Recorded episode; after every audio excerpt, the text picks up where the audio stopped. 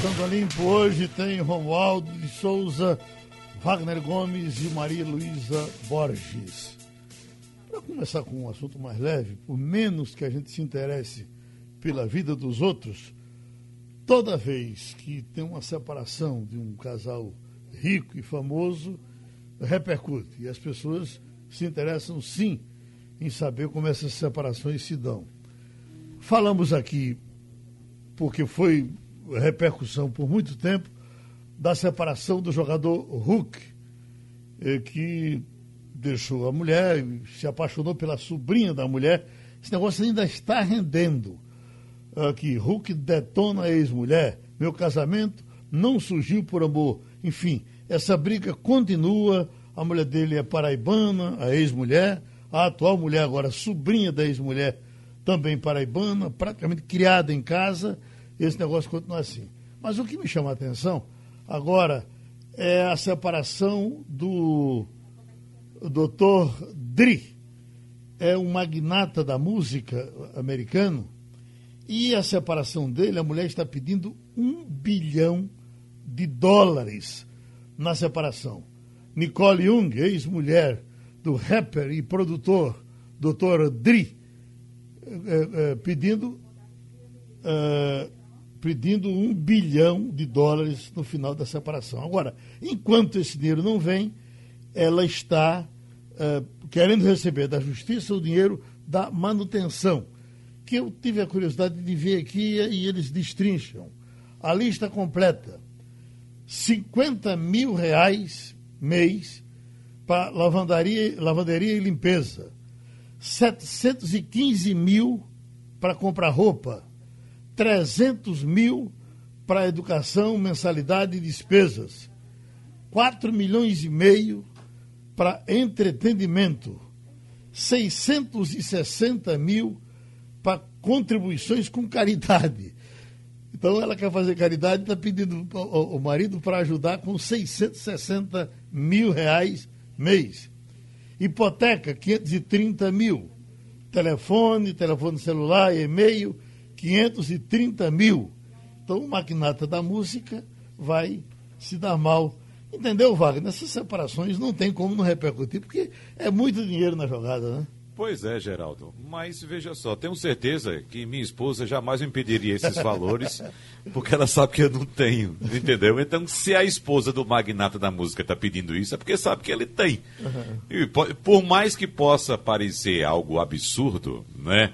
Números gigantescos, bom, isso é factível, existe, é verdade.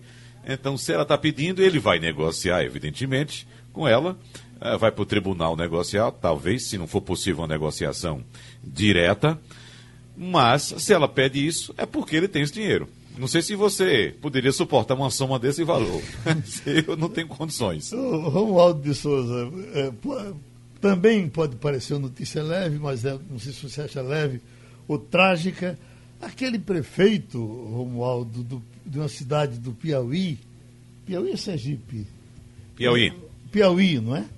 Ah, Isso. E eu, eu, quando vi aquilo, na, comecei pela mídia social, achava que aquilo era fake news. E não era, rapaz, era um discurso público ah, com, ah, com a, a, a, a, mídia oficial, como se diz, a mídia profissional cobrindo, e o camarada dizendo, olha, fulano de tal é mais, foi mais, é mais ladrão do que eu. Eu fui preso e não é de graça que você vai preso. Se eu fui preso é porque eu roubei. É de Cocal. É de Geraldo, Cocal, né? Da cidade de Cocal, no Piauí. É, rapaz. O nome é pois é, Geraldo. Maria Monção. Uhum. E estava numa convenção do MDB. Veja só, inclusive nessa convenção, Romualdo, tinha a presença também do presidente do PP, né, que é do Piauí. Sim, Romualdo. É, o, o, Ciro Nogueira está em todas, né, gente? Uhum. Aliás, é, ele foi um dos incentivadores, o Ciro Nogueira, o presidente nacional do Partido Progressista, foi um dos incentivadores daquela caravana do presidente Jair Bolsonaro ao interior do Piauí. Ele disse o seguinte: que todo homem público deve dar a cara à tapa. Uhum. Portanto, se tiver dívida, que pague a dívida, mas que pague diante do povo, diante do cidadão, do eleitor. Palavras de Ciro Nogueira depois de questionado sobre esse é, brilhante discurso do candidato do MDB, o José Maria Monção, que diz o seguinte, Geraldo: olha. É, ele, eu fui preso porque me acusaram de desviar dinheiro do Fundeb, ele desviou dinheiro da educação. Foi preso, agora é candidato e está dizendo o seguinte: é, dizem que eu roubei. Mas o outro candidato roubou muito mais do que eu. Portanto, o eleitor na cidade de Monção, como em várias partes do país e possivelmente nas eleições presidenciais de daqui a dois anos, vão ter de escolher quem roubou mais ou quem roubou menos. E aí o que o candidato está dizendo é o seguinte: Olha, eu, sinceramente, acho que a gente, que todo mundo merece o perdão. Principalmente se a minha dívida for uma dívida menor do que a dívida do meu adversário. E aí o candidato, porque lá é, a, a, a, história do MDB está muito unida ao Partido Progressista, aí o PP diz o seguinte, o representante do PP, do Progressista, olha, o importante é o seguinte, a gente, quando comete um crime, quando comete um deslize, tem a justiça para julgar.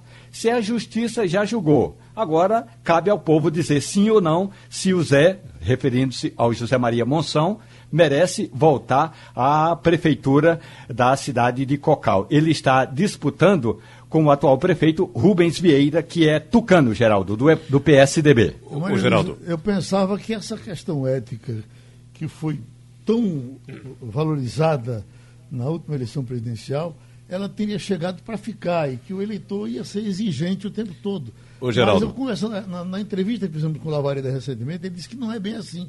Cada uhum. eleição tem, tem a sua história, tem.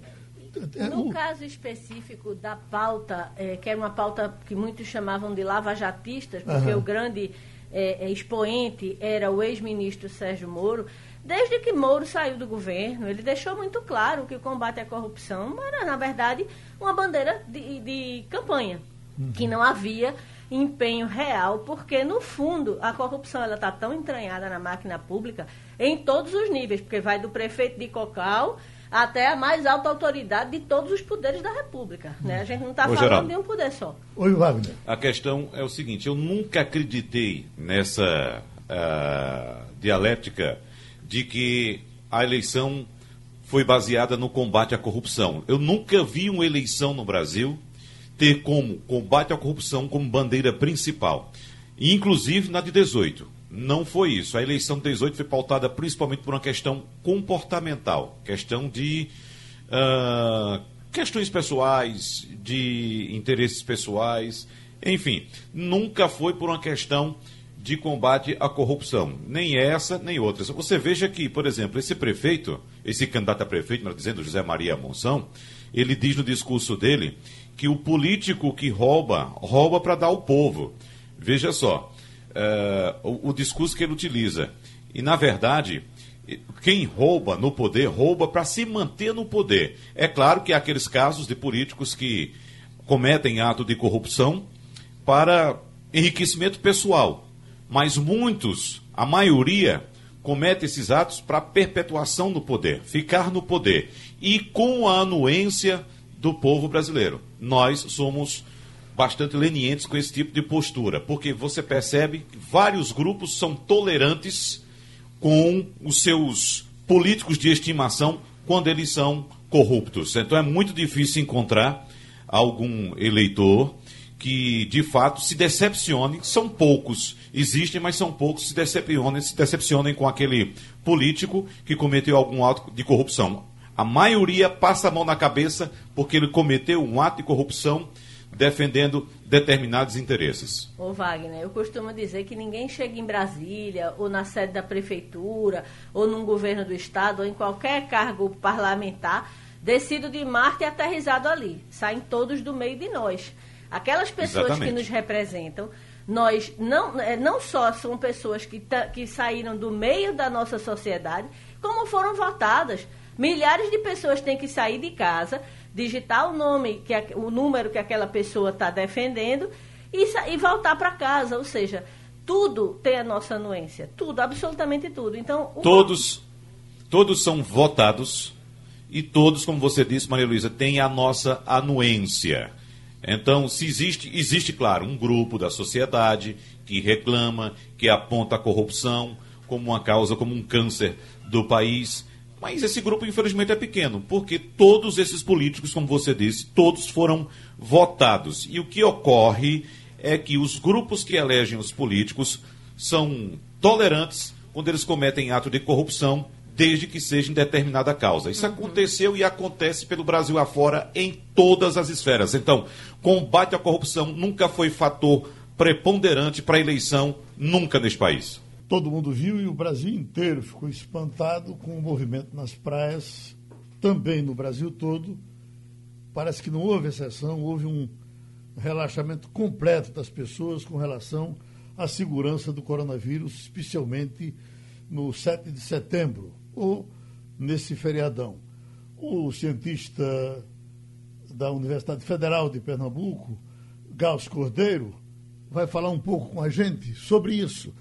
Professor Gauss, será que a gente vai ser salvo pela imunidade de rebanho? Alguma coisa nos protege? Ou é inevitável um problema maior daqui para frente a partir do momento que a gente sente que as pessoas perderam o medo da contaminação.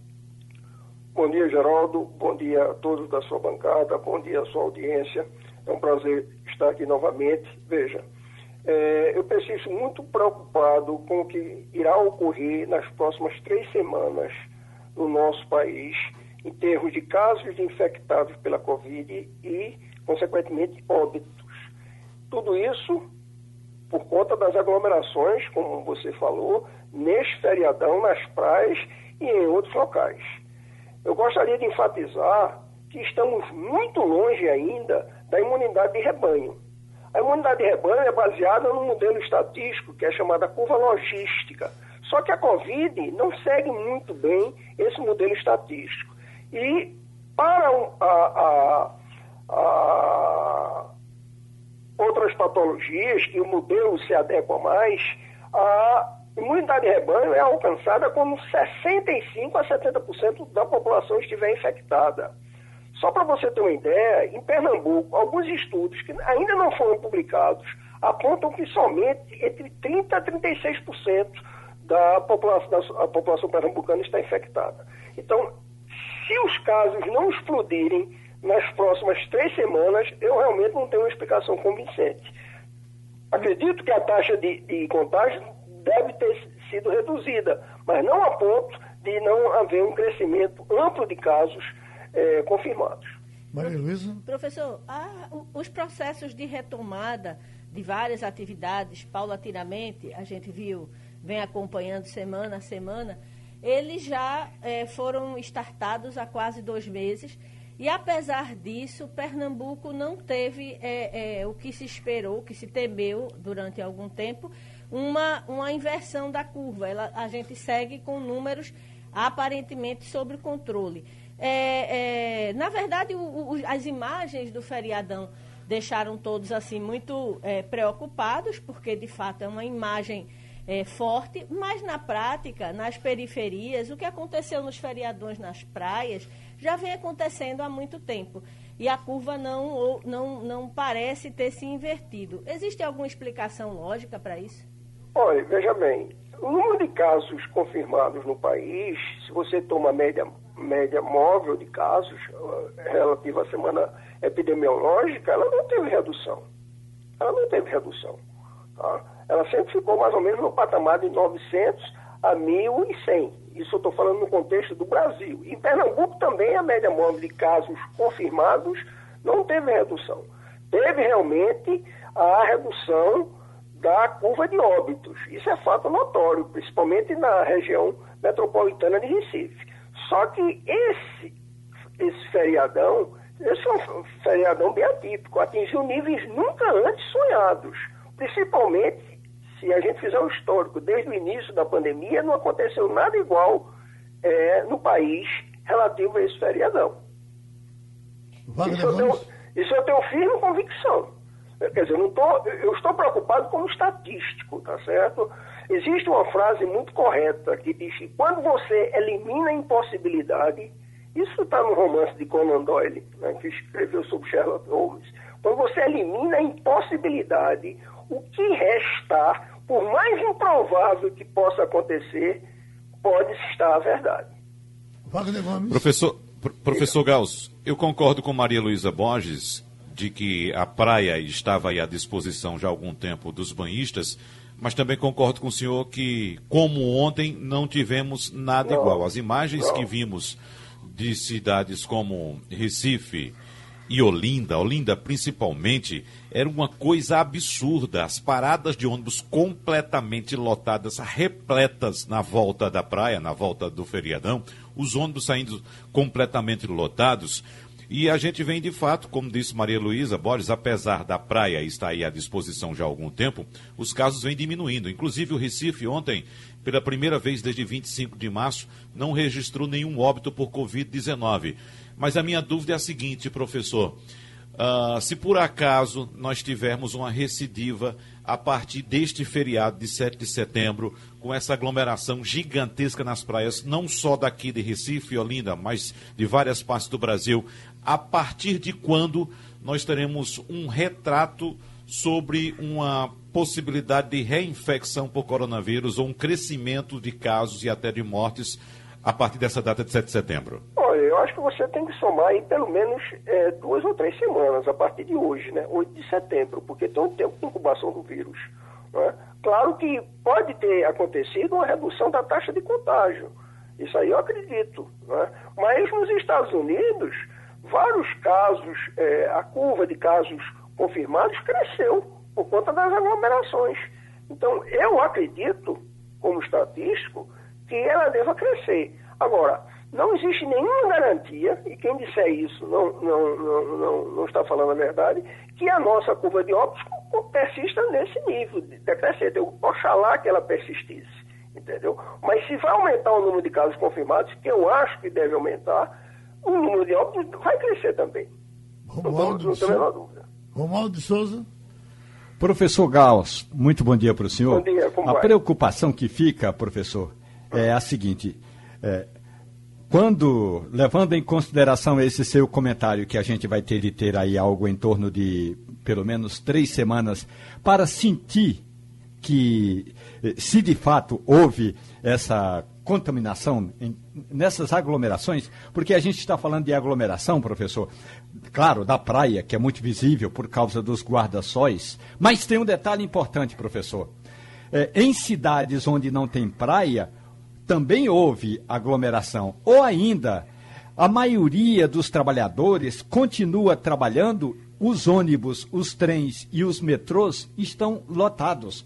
Então, ontem eu conversei com um infectologista aqui no Distrito Federal exatamente sobre essa questão de aglomeração. Ele falou o seguinte: olha, o que tinha de haver já houve, agora a gente já está em qualquer região do Brasil, na curva, já está descendo a curva, porque a maioria da, do, das pessoas já está infectada. Realmente, é possível afirmar que a maioria já já está infectada e, a, a, e, agora a aglomeração não vai mais causar nenhum resultado? Olha, quando você fala que há aglomerações no transporte público, isso está acontecendo desde, desde o início da pandemia.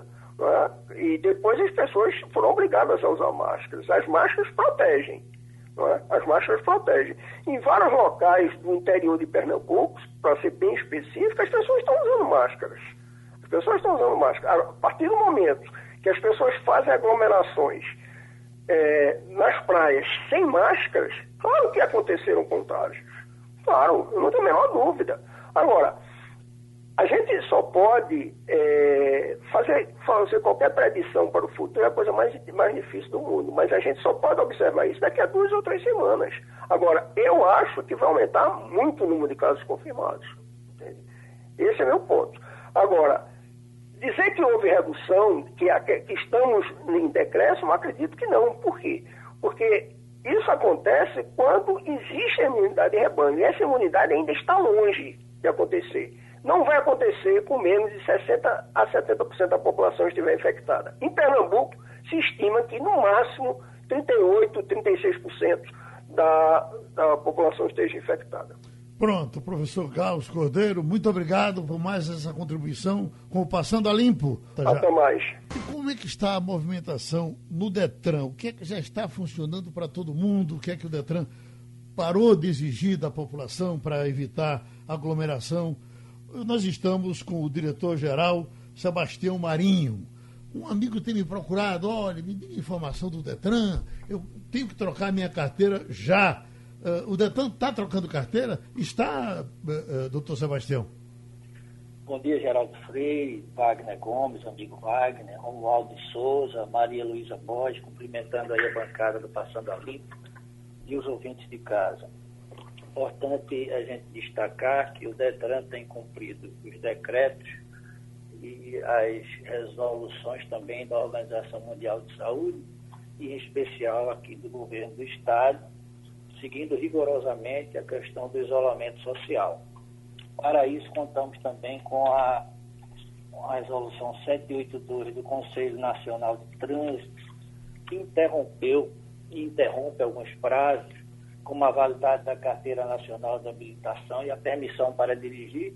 Essa permissão é aquela durante o primeiro candidato, aquele primeiro ano, sem cometer as infrações que podem trânsito fala, então estão interrompidos a partir de 19 de fevereiro registro e licenciamento de veículos, recurso de suspensão, defesa de autuação, recurso de multa. Então, são processos que estão interrompidos nos órgãos de trânsito dos estados, das unidades da federação, no caso, por conta de Brasília, que faz com que o usuário não precise de nenhum assodamento para comparecer aos órgãos de trânsito durante esse período de pandemia, até que essa resolução seja suspensa, quando a nível nacional nós tivermos uma sinalização de um maior conforto em relação à Covid-19 que tanto tem acometido a população de todo o país. Então não, tem, não há uma data pré-determinada. Quando isso for acontecer, uh, uh, o senhor dá conhecimento e a gente informa, não é isso? Isso. O próprio Conselho vai informar, dará um prazo confortável para que o usuário não precisa não precisa ter nenhum corre-corre aos órgãos. Então, é esse o cuidado que nós estamos tendo, deixando claro que todos os serviços, mesmo esses interrompidos, eles estão disponíveis para a população desde 15 de junho. A gente está disponibilizando esses serviços nos shoppings, mas com todo cuidado. Por exemplo, a entrega de documentos, que equivale a um volume de 70% a 80% dentro das lojas, nós colocamos para as áreas externas, nos estacionamentos, com os nossos detrãs itinerantes dos principais shoppings, Plaza, Guararapes, Recife, Tacaruna. Então, existe uma, uma condição de receber os documentos, no caso o CRLV, que é o verdinho do veículo, e a carteira de habilitação, ao ar livre, sem precisar é, se expor, estar em área confinada. Wagner Gomes?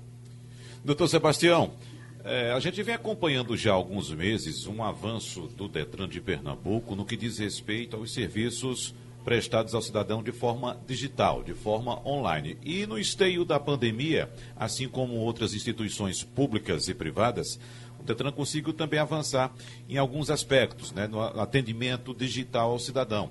A gente precisa disso e a pandemia mostrou que o Brasil está até atrasado em relação a outros países no que diz respeito a esse avanço tecnológico no serviço público. Agora eu queria saber na outra ponta, doutor Sebastião. Uh, por exemplo, quem não recebeu o CRLV 2020, teve algum problema?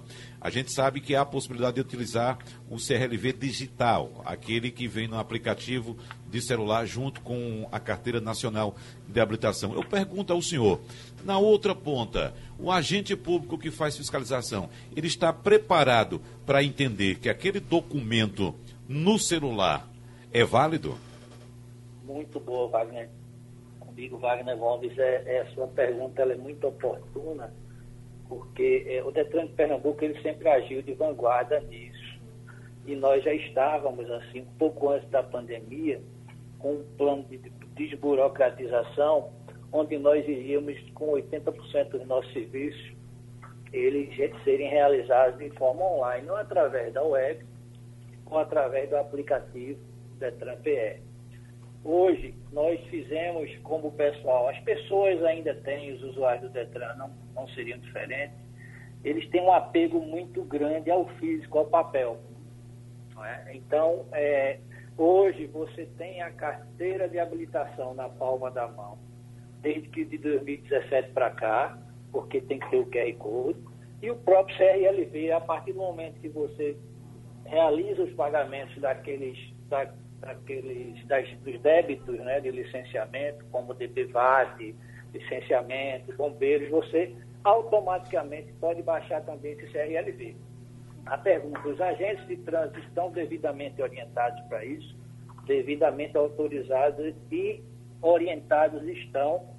Hoje eles já têm uma conferência eletrônica e muitas das vezes, quando ele tem o acesso e você mesmo sem estar com esse porte digital, ele consegue conferir o usuário é liberado. Ou seja, você tem o físico, que é o apego pessoal, e aí o Detran ampliou esse calendário, que normalmente é de maio a agosto, e colocou o físico de setembro a dezembro com, com as terminações das placas, 1 e 2 setembro, 3, 4 e 5 outubro, 6, 7 e 8 novembro, 9 e 0 dezembro.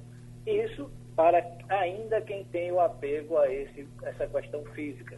Hoje volto a reforçar que a questão digital, não só nesses pontos, como em outros serviços, o Detran de Pernambuco avançou e você foi muito feliz em falar da pandemia, porque ela só fez acelerar esse processo com, com as instituições públicas e privadas nesse acesso para o usuário aos órgãos na prestação dos serviços. Agora, é irreversível a questão digital em nosso país e acredito no mundo como um todo. Romualdo de Souza. Sebastião Marinho, muito bom dia para você. Me diga uma coisa, a questão aí relacionada a, ao documento do veículo, né? Muita, muitas vezes é, a gente baixa esse documento é, em um aplicativo, fica no smartphone, e aí já aconteceu, eu vou lhe contar o que aconteceu comigo numa cidade do interior de Goiás, viu? Não foi em Pernambuco, foi em Goiás.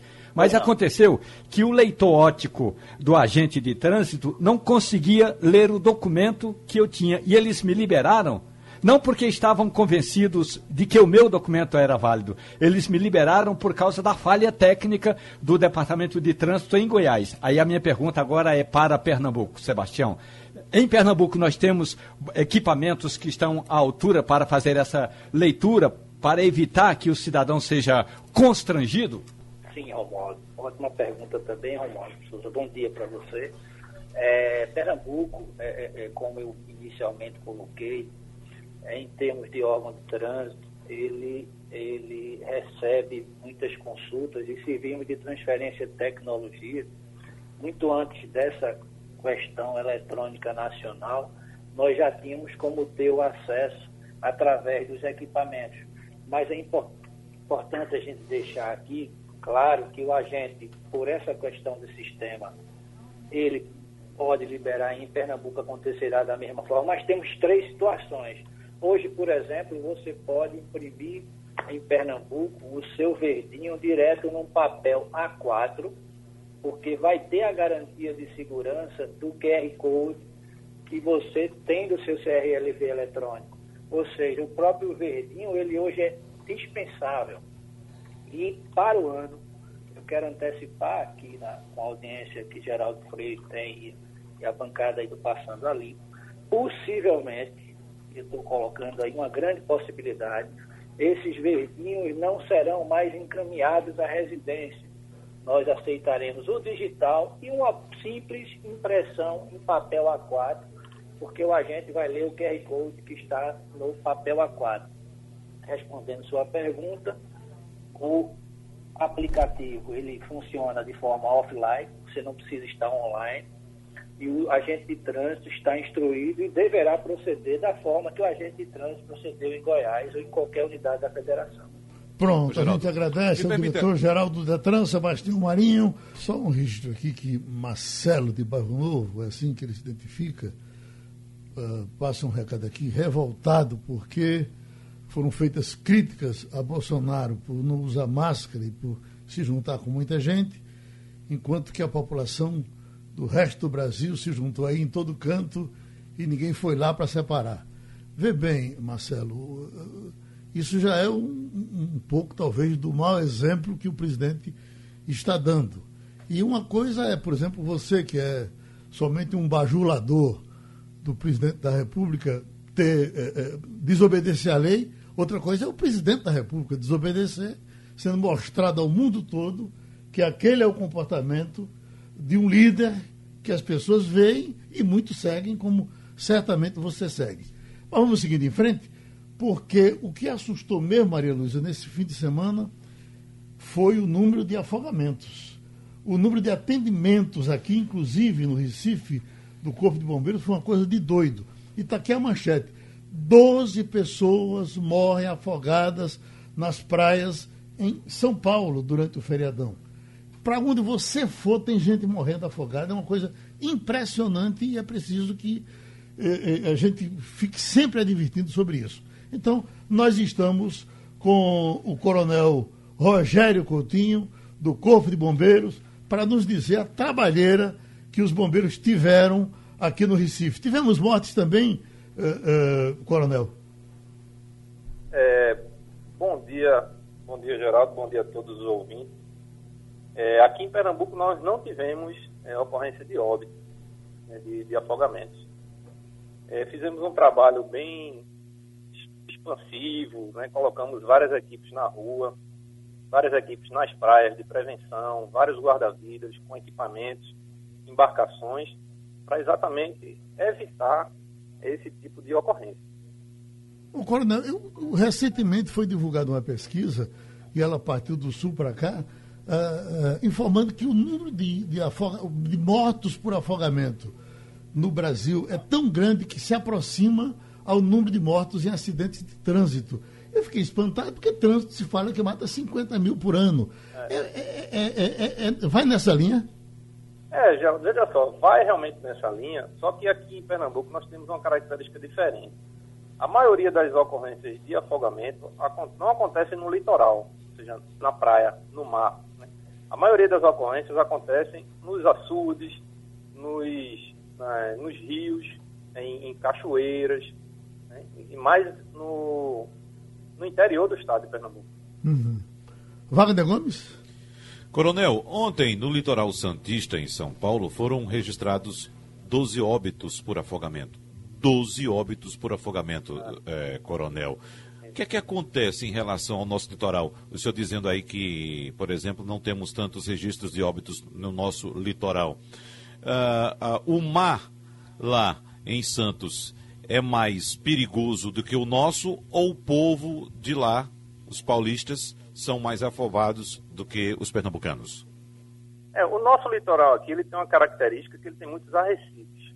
Né? Então, é, o mar, quando se aproxima do, da praia, ele é muito mais tranquilo do que o litoral do sul. Não é só em São Paulo, não. Né? É, da Bahia para baixo, é, no, no litoral brasileiro, tem essa característica do, do mar ser muito mais violento. Aqui, na, especificamente em Pernambuco, por conta da nossa barreira de corais, a gente consegue ter um mar muito mais tranquilo. Né? Isso evita a, as próprias ocorrências de afogamento né, que normalmente poderiam acontecer no mar.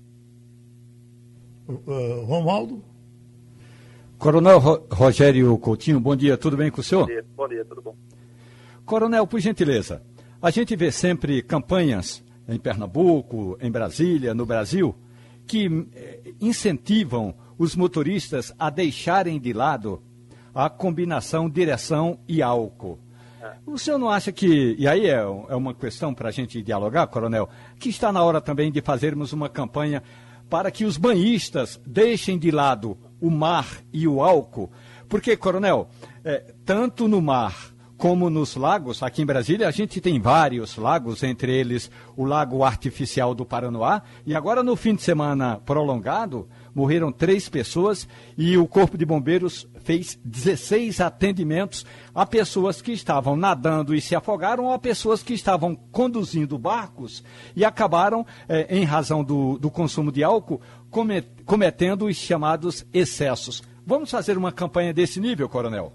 Não, isso é, é, é, importante, foi bom, foi boa lembrança, né? Toda campanha ela orienta a população nesse sentido. E realmente é, é, é, um caso a se pensar. A gente eventualmente faz esse tipo de campanha. Né? Em anos anteriores já aconteceu esse tipo de campanha. para orientar a população da, do risco que é, é, a combinação entre água e álcool. Água, no caso, é, é água, né, ou no mar, ou rios, ou açudes.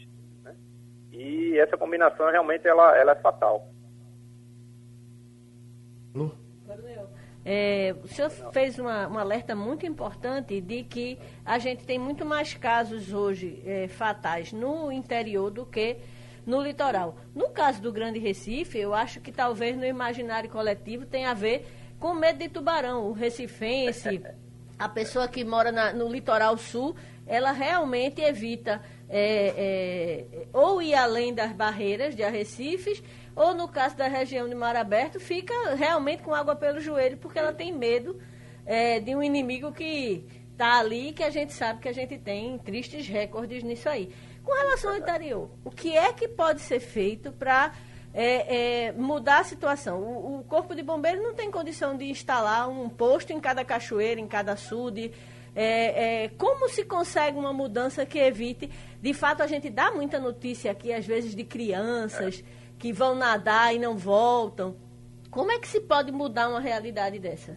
Antes da, da deflagração da Operação Verão, né, a época que mais acontece em, ocorrências de afogamento em Pernambuco é exatamente na época do verão. Né? Iniciou agora, normalmente no início de setembro, a gente já deflagra essa operação. É, os quartéis do interior, eles têm um papel muito importante, que é de procurar as prefeituras, orientar é, as prefeituras com relação à sinalização, é, existem realmente alguns convênios que são feitos da prefeitura com o Corpo de Bombeiros local para sinalizar, tentar colocar prevenções da prefeitura ou de guarda-vidas do Corpo de Bombeiros. Mas é como você falou, realmente é um, um, uma situação complicada. A gente não tem condições de, de estar em todos os, os, mananciais, em todos os açudes, em todas as represas do estado de Pernambuco, obviamente. Mas a gente conta também com o, o, a consciência da população. E o amor, ah, do, é... o, o, amor do homem do interior pela água é uma coisa tão impressionante, né? Que ele parece até que não se incomoda de morrer dentro dela às vezes. Puxa vida. É uma coisa de louco. É, a, gente, complicado. a gente agradece ao, ao coronel Rogério Coutinho a contribuição aqui ao Passando a Limpo. Vamos em frente. Ô, Romualdo, você está com praticamente com a semana eh, começando em Brasília. Vai ser movimentada essa semana?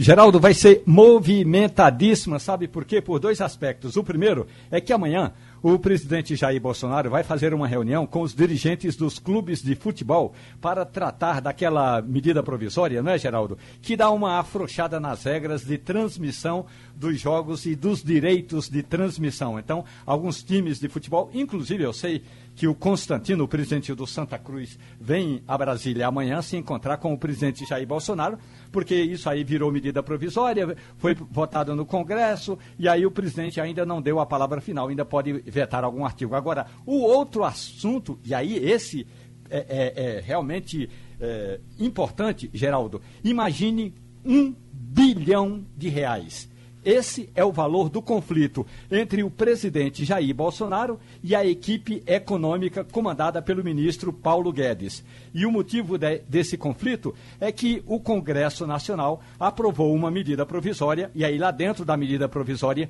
tinha uma regra colocada pelo deputado Davi Soares do DEM de São Paulo, que perdoava, e já perdoou, o Congresso perdoou, uma dívida de um bilhão de reais das igrejas.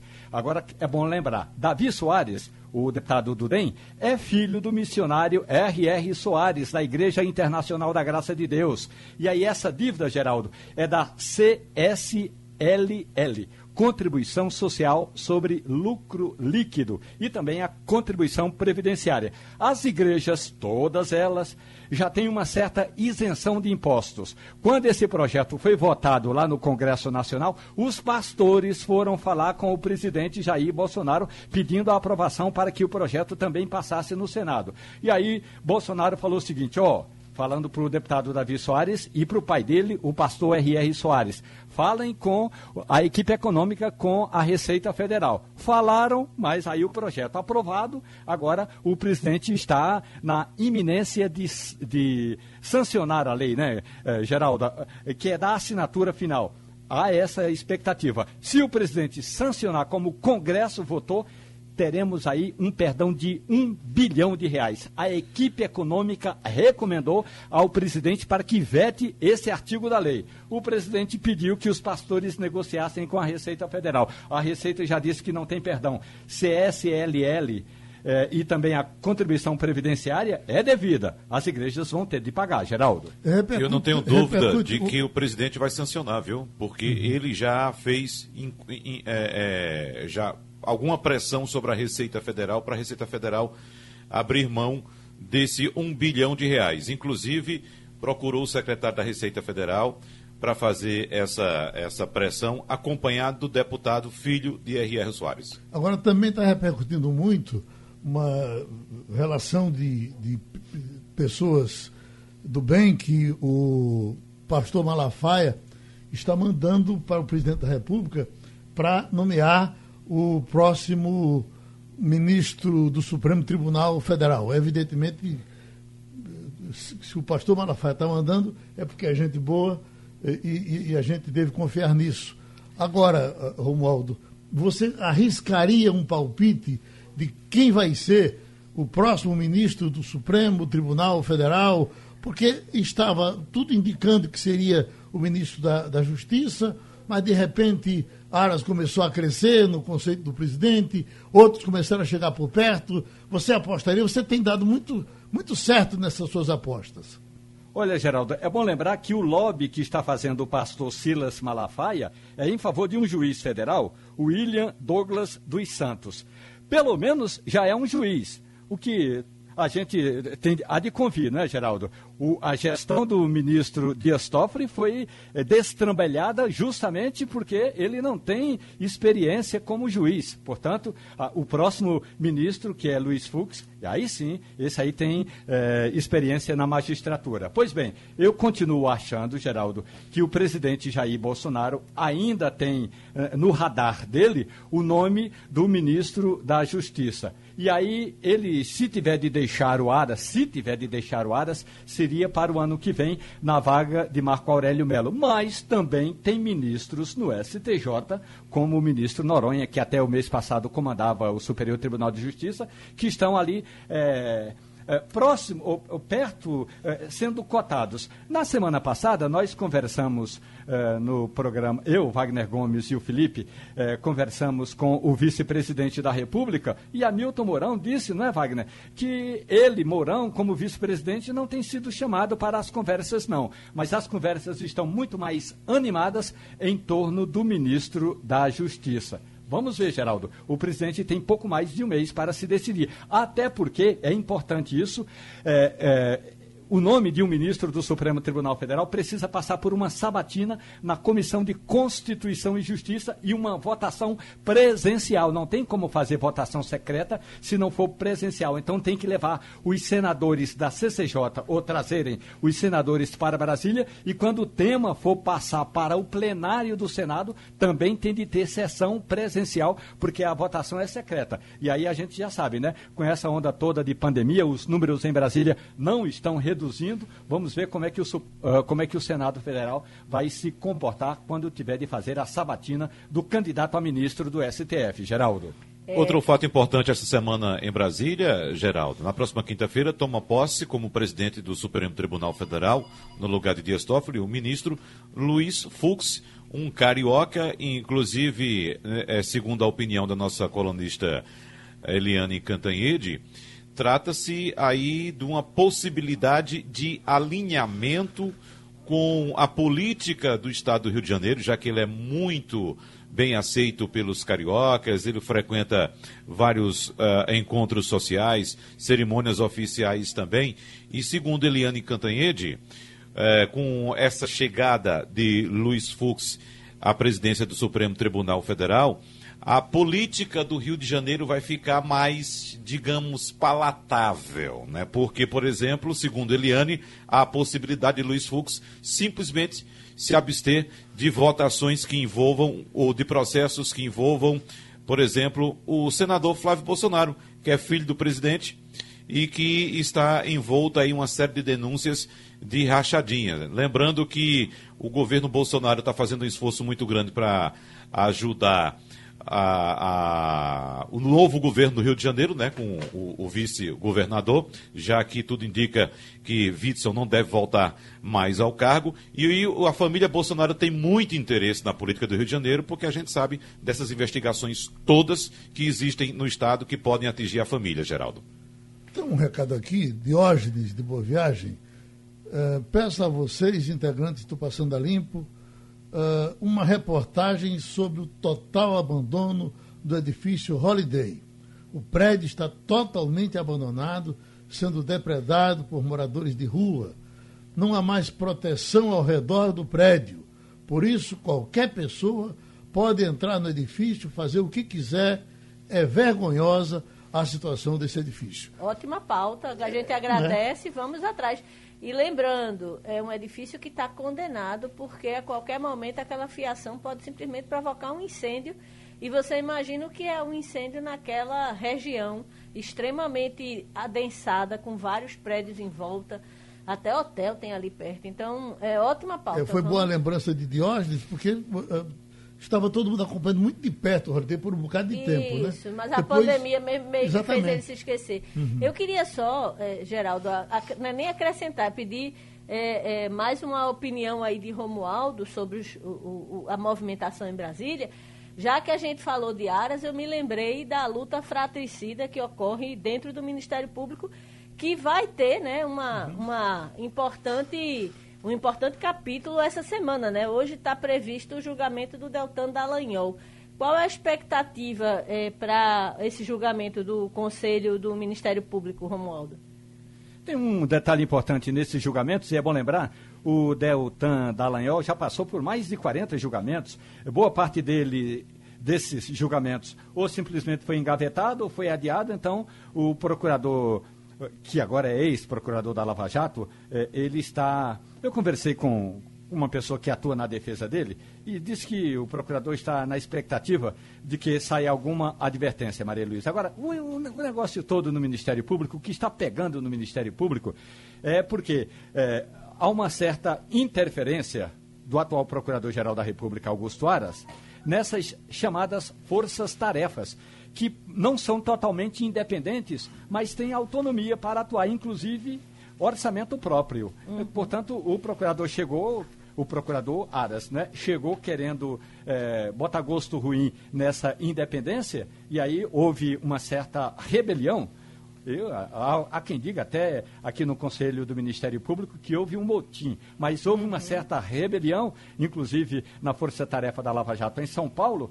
E aí agora vamos ver. Eu, eu entendo que o Ministério, o Conselho eh, do Ministério Público deveria se ater primeiro nas questões dessas mudanças profundas na equipe em, em Curitiba, no Paraná, e em São Paulo. Uhum. Porque se houve essa insatisfação, então é preciso também que o Conselho cuide dessa questão da insatisfação e por que tanta gente insatisfeita. Pode Mas não foi feita nenhuma motivo. denúncia formal com relação a isso, foi?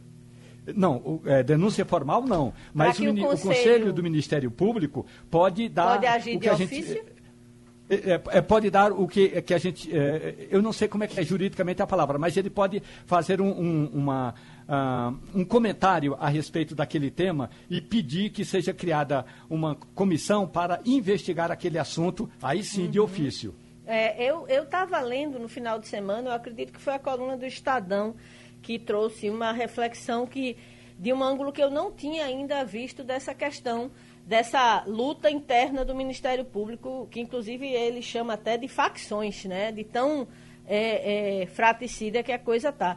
Mas é, tem alguns juristas que falam, inclusive, que pela interpretação do que tem na Constituição com relação do papel do Ministério Público, as forças-tarefas talvez elas tenham é, é, um, um caráter pouco constitucional, digamos. Elas poderiam ser questionadas e algumas das, e muitas das decisões que foram tomadas, muitas de, das incríveis operações que a gente viu, a gente ao longo dos últimos anos se acostumou a ver capitaneadas pelas forças-tarefas, elas podem restar é, é, é, consideradas ilegais por conta da forma como as forças-tarefas foram montadas, que elas estariam meio que na é, é, ferindo princípios constitucionais. Eu fiquei, eu não tinha lido ainda sobre isso, me chamou muito a atenção essa, esse raciocínio, o que me indica, o que indica para a gente que essa briga provavelmente está só começando. É, é, eu acho que tem argumentos muito poderosos dos dois lados e tem também pessoas extremamente bem articuladas dos dois lados. A gente vai ter que esperar esses capítulos. Tem um procurador eu só acho. Só Exato, acho Maria Luísa. Tem um uma, procurador um... chamado Januário Paludo que recebeu um pedido do, do, do procurador Augusto Aras exatamente para constitucionalmente interpretar o que são, de fato, as forças-tarefas. Então, esse procurador Januário Paludo está com a tarefa dada pelo Procurador-Geral da República para analisar, do ponto de vista da Constituição, qual é de fato a autonomia, o papel, a função das forças-tarefas. Porque o que Augusto Aras quer é que o Procurador-Geral da República, no caso ele, mas daqui a pouco pode ser outro procurador, tenha mais autonomia sobre essas forças-tarefas, uhum. que ele uhum. pode, inclusive, é, destituir a força-tarefa ou destinar outra ação para a força-tarefa. Mas há outros juristas que entendem que Aras não tem esse poder poder. Portanto, o Procurador-Geral da República já pediu um estudo a esse Procurador Januário Paludo para que ele apresente um estudo. Olha, a Força-Tarefa constitucionalmente pode ter autonomia ou não pode ter autonomia. Uhum. É realmente, como você bem destacou, Maria Luísa, uma questão que ainda vai render e muito, e dependendo do andar da carruagem, pode fortalecer o nome do Procurador Augusto Aras para substituir o ministro Marco Aurélio Melo em setembro do ano que entra. Qualquer forma, na minha cabeça está muito é, é, claro que como o presidente Jair Bolsonaro tem possibilidade de indicar dois é, ministros do Supremo, eu acredito que quem não for agora vai ser na próxima. Porque, é, é, de fato, os dois, eles cada um, à sua maneira, tem, de fato, é, demonstrado uma proximidade muito grande e uma coesão muito grande com as teses da, do governo Bolsonaro. Eu acho que deve ser até difícil para o próprio presidente escolher um ou outro, devido a, a, a, a, tudo que tem acontecido, a tudo que a gente tem vivenciado. Eu só queria lembrar nesse contexto que a gente falou aqui rapidamente da questão de Deltan, Deltan Dallagnol, é, teria sido muito mais simples se ele não tivesse, naquela ocasião que você já citou aqui, eu me lembro, é, se envolvido de forma tão é, é aparente na questão da reeleição do, do, da presidência do Senado, que é o motivo pelo qual o senador Renan Calheiros abriu contra ele essa, essa queixa e ele está sendo julgado. É, de fato, assim, é, é, posturas como essa que Deltan é, Dallagnol teve lá atrás terminam meio que minando todo o contexto do que veio a acontecer envolvendo o senador, porque ele demonstrou publicamente ter um lado, né? E, e, e esse e, e, agiu de forma política, né? É muito complicado essa, essa contextualização toda. Ô, Romualdo, já que Maria Luísa falou de Renan Calheiros, cadê ele, Romualdo? Porque é um nome que anda mergulhado há tanto tempo que eu não me lembro desses últimos 30 ou 40 anos de um período onde, onde Renan Calheiros não, te, não, aparecesse de jeito nenhum numa manchete de imprensa, uh, uh, em algum lugar. Ele tem ido em Brasília, Romualdo? Geraldo, tem vindo pouco. Uhum. Agora, a questão toda do senador do MDB de Alagoas é a seguinte: Renan Calheiros está alimentando uma briga judicial.